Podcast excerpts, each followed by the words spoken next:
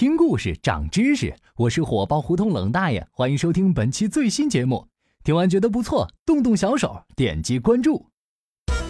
我知道你肯定特别讨厌今天这个标题，古代平胸吃香，他妈的又不是现在吃香，说来有个毛线哟！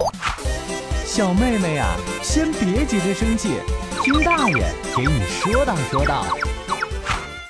还记得之前你们老公王思聪回答记者择偶标准的时候，就说了两个字：胸大。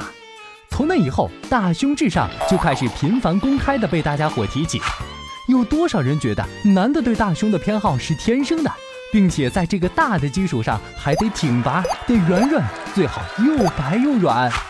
这样的极品胸部最适合在夏天的运动场上释放自己的活力，挥洒的汗珠在起起伏伏的波涛上翻滚，这是多么有冲击力的视觉刺激啊！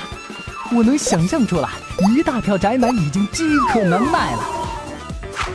哎，妹子们先别急着喷我，以上这些观点我可是一万个不同意的。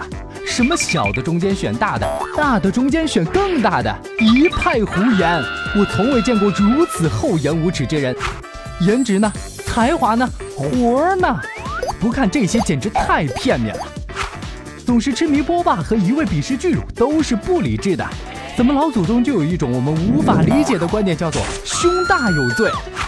最典型的是清朝嘉道年间流行的小说《争春园》里记载的一个故事。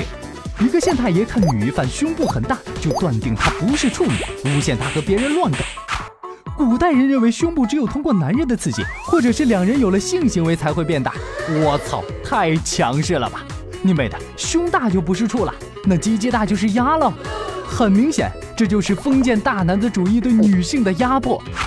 因为对女性身上的性器官有抵触，古人甚至还发明了一种叫做束奶帕的东西，用一块长布条把胸部绑起来。从姑娘们开始发育到显胸这段时间都要勒紧，直到成亲生了孩子需要奶水哺乳才能解开。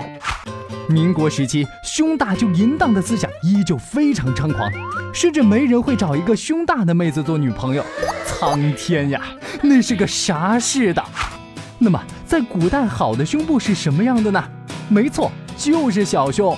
古人又称丁香乳，文人墨客大都是赤裸裸的小胸控。喜欢温软而香嫩的少女胸，倾向于味觉和嗅觉混合状态的美。什么嫩红心波鸡头肉、春豆酥蓉绵羽糕、灵华凉蜜紫葡萄，都是他们风流时期留下的对小胸的赞美。近代小说也爱玩这套。张爱玲在《红玫瑰与白玫瑰》里用握在手里像睡熟的鸟来描写古典的胸部，时间一长，这小平板也变得有韵味了。所以说嘛，质量更重要。平胸妹子们不要自卑。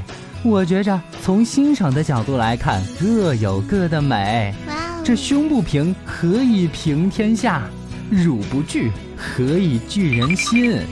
说了这么多，你还想要大胸吗？想。